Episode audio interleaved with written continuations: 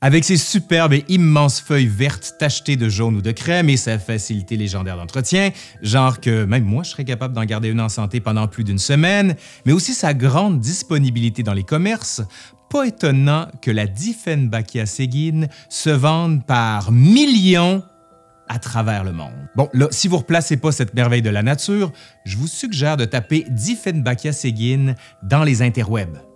Allez-y, allez-y, mais revenez après, là. Je vous attends.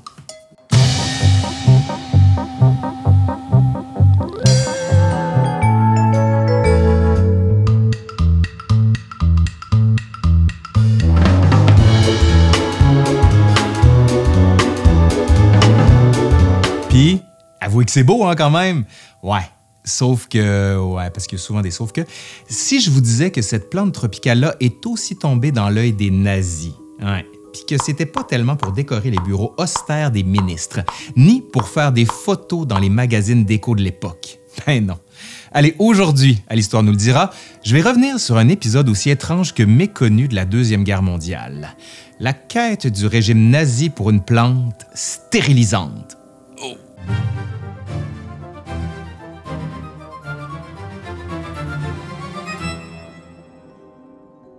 À l'été 1941, les armées allemandes envahissent l'Union soviétique de Staline. En l'espace de quelques semaines seulement, les troupes nazies parcourent plus de 650 km en territoire soviétique et s'approchent dangereusement de la capitale, Moscou.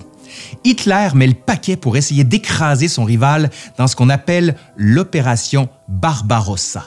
150 divisions, 2500 avions, 3000 tanks, pour un total de 3 millions d'hommes. Avec plusieurs victoires éclairs contre l'URSS, l'Allemagne nazie se retrouve avec un nombre impressionnant de prisonniers de guerre. Maintenant, quoi faire avec ces prisonniers-là? Que faire de ces prisonniers? se demandent les dirigeants nazis. En coulisses, les scientifiques nazis commencent à s'activer. Depuis que les nazis sont au pouvoir, depuis 1933 donc, le régime suit un programme eugéniste. En clair, ça, ça veut dire qu'il y a des lois qui non seulement autorisent, mais encouragent la stérilisation de certaines catégories de la population que les nazis jugent indésirables. Ce sont par exemple les personnes handicapées, les sourds, mais aussi les schizophrènes et les alcooliques. Les scientifiques vont alors se lancer dans une course pour trouver une méthode optimale pour stériliser de larges couches de la population. Certains expérimentent avec des rayons X, D'autres vont tester des méthodes brutales où des liquides irritants sont injectés dans le système reproducteur des femmes. C'est sans parler des castrations et autres chirurgies complètement barbares. Mais, en octobre 1941, une lettre intrigante atterrit sur le bureau de Heinrich Himmler, le chef des SS. Elle est écrite de la main d'un certain Adolphe Pokorny. C'est un ancien militaire qui pratique maintenant la médecine.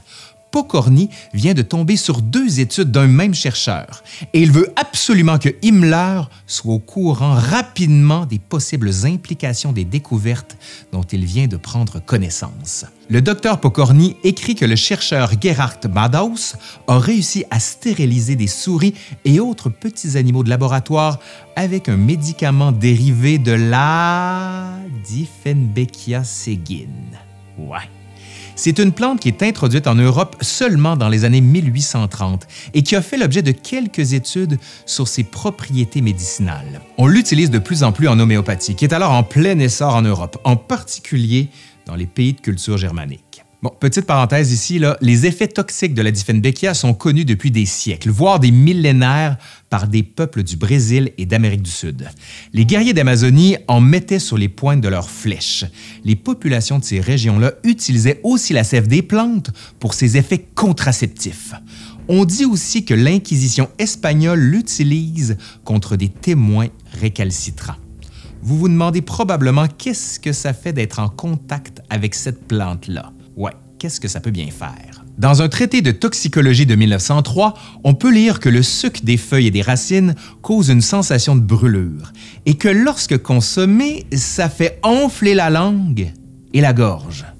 Ah. On rajoute même qu'elle provoque le mutisme de trois jours de durée. Hmm. D'ailleurs, en anglais, on l'appelle aussi la dumb cane, la canne muette. En français, on l'appelle au début du 20e siècle la Diefenbachie vénéneuse. Fin de la parenthèse. Ainsi donc, dans sa lettre, le docteur Pokorny alerte le chef des SS en lui faisant miroiter l'immense potentiel de cette plante stérilisante sur des humains. Il dit qu'il faut rapidement procéder à des tests à grande échelle. Pokorny précise que ça tombe bien parce que le Reich détient 3 millions de prisonniers bolcheviques capturés pendant l'invasion de l'Union soviétique. Pour lui, ben, ça va de soi. Pendant que les prisonniers vont continuer de faire des travaux forcés, les nazis vont les stériliser, donc ils ne pourront jamais se reproduire, laissant le territoire pour l'implantation de populations allemandes, éventuellement. Et en tout cas, là, ça c'est le plan.